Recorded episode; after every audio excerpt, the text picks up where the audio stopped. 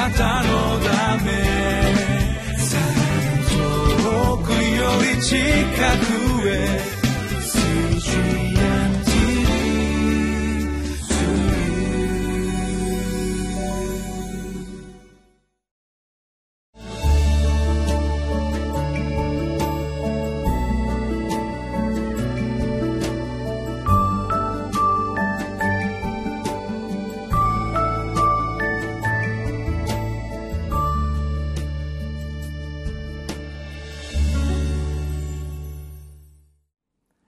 皆さんこんにちは。今日は民数記19章11節から22節。清い神の前に汚れたものというタイトルで分かち合いをさせていただきます。皆さんに質問があります。たくさんの料理屋さん食べ物屋さんがありますけれどもそのコックさんが食器を洗うには洗いますけれども包丁箸など少し適当に洗っているお店があったとします。またもう一つのお店は国長さんが非常に気をつけて包丁も箸もお皿もちゃんと洗ってちゃんと乾かしてお客さんを準備するお店があったとします。皆さんはどちらのお店に行きたいと思うでしょうか？当然後者だと思います。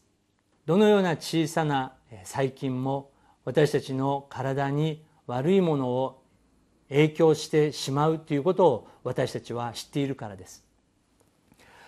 私たちの神様は愛なる方です。恵みのある方です。また同時に完全に清いお方であります。ですから神様は私たちの中にどんな小さな汚れをも見つけたくないと願っておられます。それは私たちのためであります。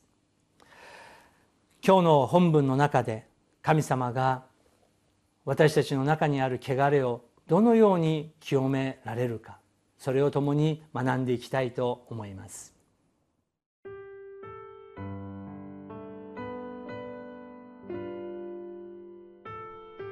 民数記19章11節から22節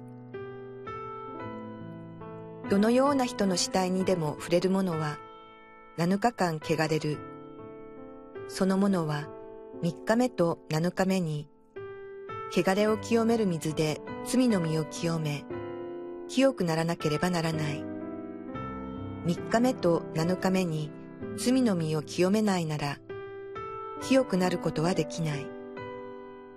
すべて死んだ人の遺体に触れ、罪の身を清めない者は誰でも、主の幕屋を汚す。その者はイスラエルから断ち切られる。その者は汚れを清める水が振りかけられていないので汚れており、その汚れがなおその者にあるからである。人が天幕の中で死んだ場合の教えは次の通りである。その天幕に入る者とその天幕の中にいる者は皆7日間汚れる。蓋をしていない口の開いた器も皆汚れる。また、野外で剣で刺し殺された者や死人や人の骨や墓に触れる者は皆7日間汚れる。この汚れた者のためには、罪の清めのために焼いた灰を取り、器に入れて、それに湧き水を加える。身の清い人がヒソプを取ってこの水に浸し、それを天幕とすべての器とそこにいたものと、また骨や刺し殺されたものや死人や墓に触れたものとの上に振りかける。身の清い人がそれを汚れたものに3日目と7日目に振りかければ、そのものは7日目に罪を清められる。その者は衣服を洗い、水を浴びる。その者は夕方には清くなる。汚れた者が罪の身を清めなければ、その者は集会の中から断ち切られる。その者は主の聖女を汚したからである。汚れを清める水がそのものに振りかけられなかったので、そのものは汚れている。これは彼らに対する永遠の掟となる。汚れを清める水を振りかけた者は、その衣服を洗わなければならない。汚れを清める水に触れた者は、夕方まで汚れる。汚れた者が触れる者は、何でも汚れる。そのものに触れた者も、夕方まで汚れる。はじめに11節12節を読みたいと思いますどのような人の死体にでも触れるものは7日間汚れる。そのものはそのものは3日目と7日目に汚れを清める水で罪の身を清め清くならなければならない。3日目と7日目に罪の身を清めないなら清くなることはできないと神様が語られました。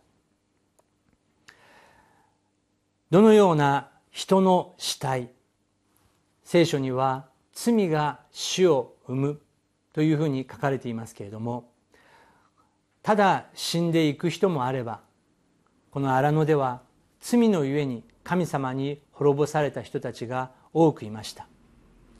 ですから彼らはいつも死体の処理をしなければいけません。しかしそれに触れる人はまず7日間汚れるのだと神様は語られています。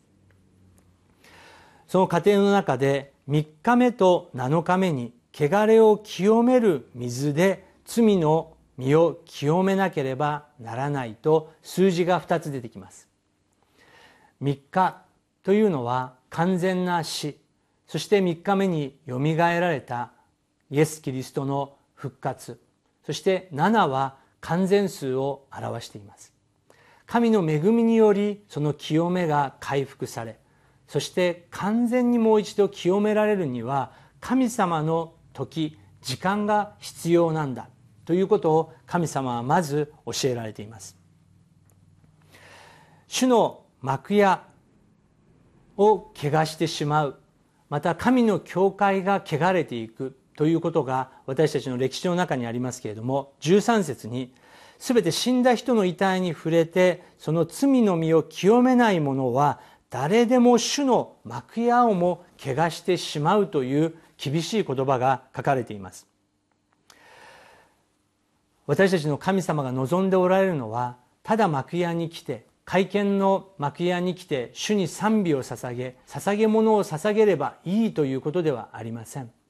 まず自分自身が本当に清められている状態で神の前に出ていかなければいけないんだという過程を主が教えてくださっています。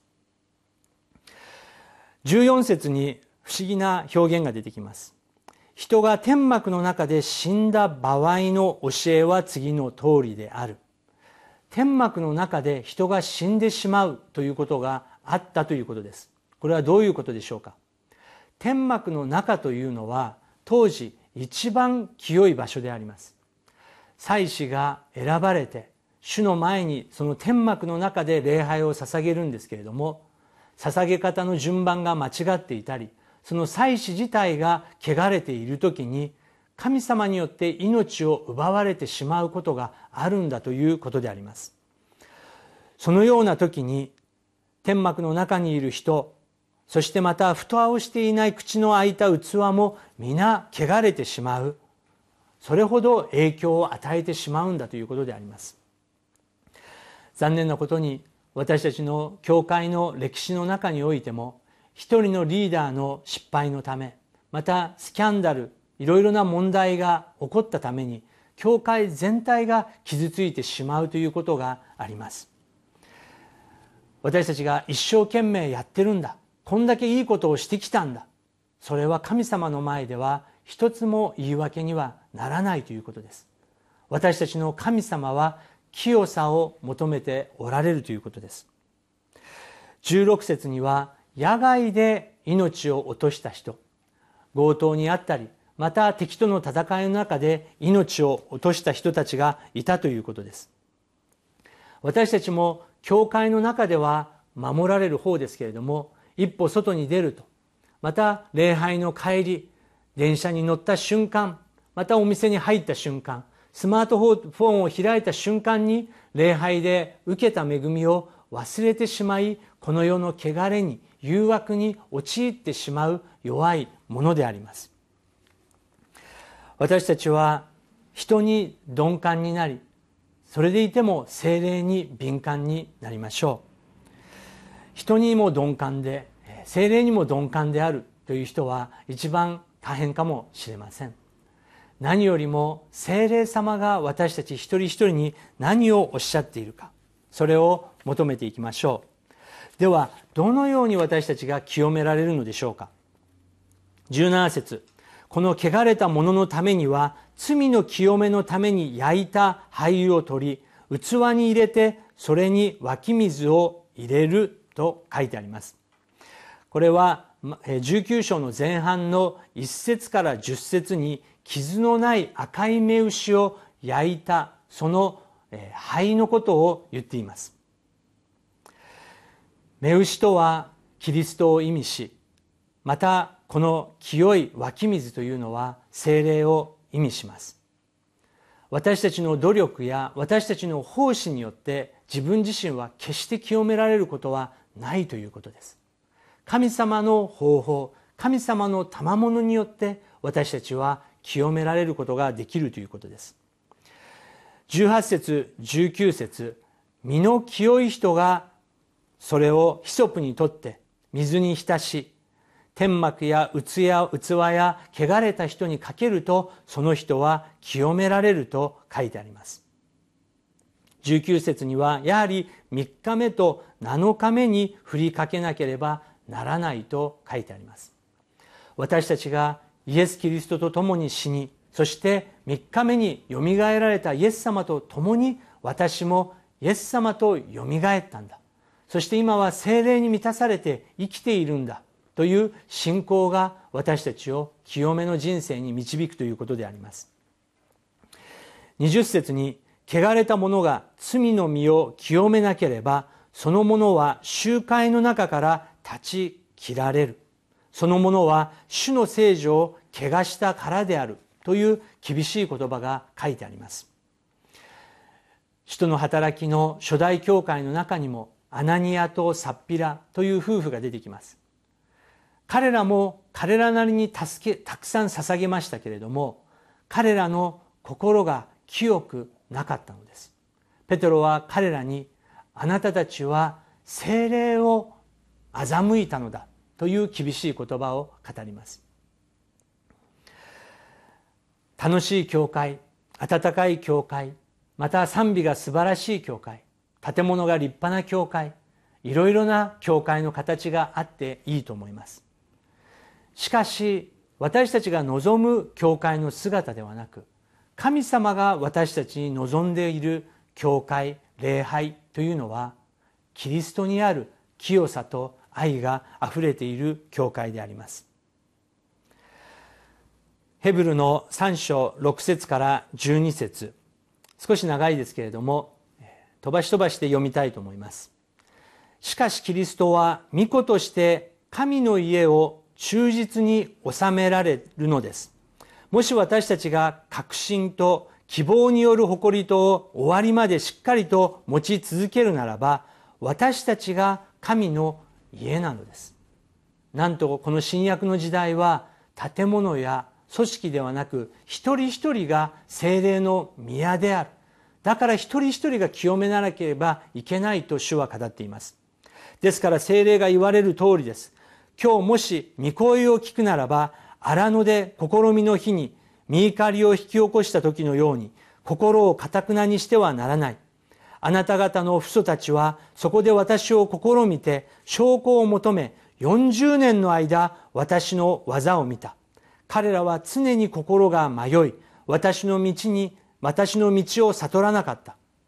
あなた方の中では誰も悪い不信仰の心になって生ける神から離れないように気をつけなさいとヘブルの著者は語っています。今日私たちは民数記を通して神様が警告を与えておられます。私たちも迷って時間を無駄にしないように今日聖霊様に聞きたいと思います。聖なる神様の見前にまだ告白していない小さな汚れは何でしょうか。今日それを主に清めていただきましょう。